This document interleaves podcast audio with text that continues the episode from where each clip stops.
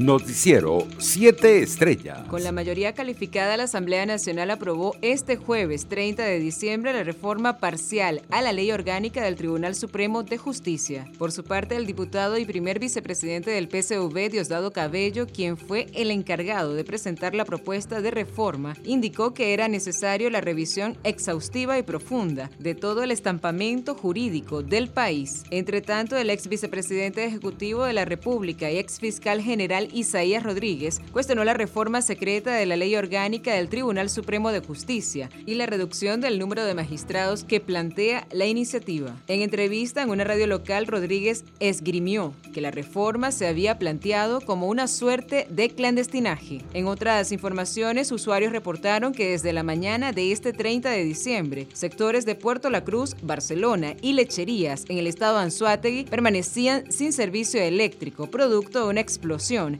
en la subestación Barbacoa. La información fue confirmada por la Corporación Eléctrica Nacional Corpoelet Oriente la mañana de este jueves en un comunicado. En el texto se indica que el estallido ocurrió en la barra de 34.5 kilovoltios en la subestación de Barbacoa 1, que forzó la salida del sistema eléctrico de tres autotransformadores. El dirigente de Acción Democrática, Williams Dávila, destacó este jueves la necesidad de impulsar políticas en la región que permitan la reinserción laboral y al ejercicio de derechos de los más de 7 millones de venezolanos que han migrado fuera del país. Hay que seguir luchando para que se les facilite a los venezolanos la reinserción laboral y sobre todo la capacidad para vivir, que se les garantice que puedan pagar un alquiler adecuado a su trabajo que tengan derecho a la salud, al crédito bancario, sentenció. Internacionales. El nuevo alcalde de Nueva York, Eric Adams, que asumirá su cargo el primero de enero, descartó este jueves tanjantemente volver a los cierres o teletrabajos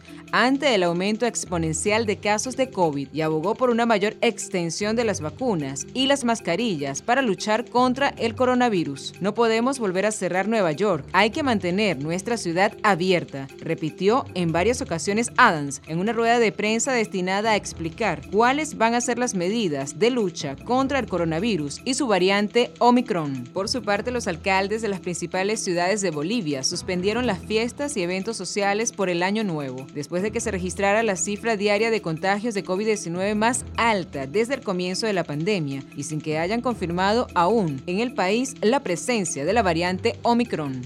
La pandemia está en escalada. Primero está la vida y es preferible prevenir que lamentar dijo el alcalde peseño Iván Arias en rueda de prensa. Hay una explosión de contagios y sería irresponsable permitir fiestas dijo a su vez el alcalde de Cochabamba, Manfred Reyes Villa. En otras noticias, el presidente de Brasil, Jair Bolsonaro, rechazó la ayuda ofrecida por Argentina a las víctimas de las fuertes lluvias e inundaciones que azotaron la ciudad de Bahía en los últimos días, informó el gobierno estatal. El periódico Folha de Sao Paulo confirmó que la negativa del Ministerio de Relaciones Exteriores brasileño fue comunicada por el consulado argentino al ejecutivo de Rui Costa, gobernador del estado e integrante del Partido de los Trabajadores de la agrupación del expresidente Lula da Silva. El miércoles el gobernador agradeció en sus redes sociales el ofrecimiento argentino y pidió al gobierno de Bolsonaro que agilice la autorización de la misión internacional.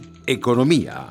Más de 200 venezolanos continúan varados en Buenos Aires, Argentina, tras la decisión de la aerolínea estatal Conviasa de postergar nuevamente el vuelo que los traería de regreso a Venezuela. Denis Portillo, representante legal de los pasajeros, explicó que hay gente que no tiene a dónde ir, que entregó su propiedad donde alquilaba y se vino desde otras provincias con todo su equipaje. Hay ancianos, mujeres embarazadas, niños y hasta mascotas que están Según el avión no vuela desde el 21 de diciembre, tiene desperfectos y hay altas posibilidades de que no llegue a Buenos Aires antes de fin de año. ¿A quién se le ocurre vender tickets a mil dólares por tramos sabiendo que el avión no está en condiciones? Cuestionó el abogado en declaraciones al diario argentino El Clarín. Deportes. La multicampeona de salto triple Yulimar Rojas se coronó por segundo año consecutivo como la atleta del año por la Asociación Internacional de Prensa Deportiva de las Américas. Mediante su cuenta de Twitter, la criolla agradeció el nombramiento que obtuvo 15 votos que la posicionaron como la gran favorita. En la rama masculina resultó ganador el futbolista profesional argentino Leonel Messi. Noticiero 7 Estrellas.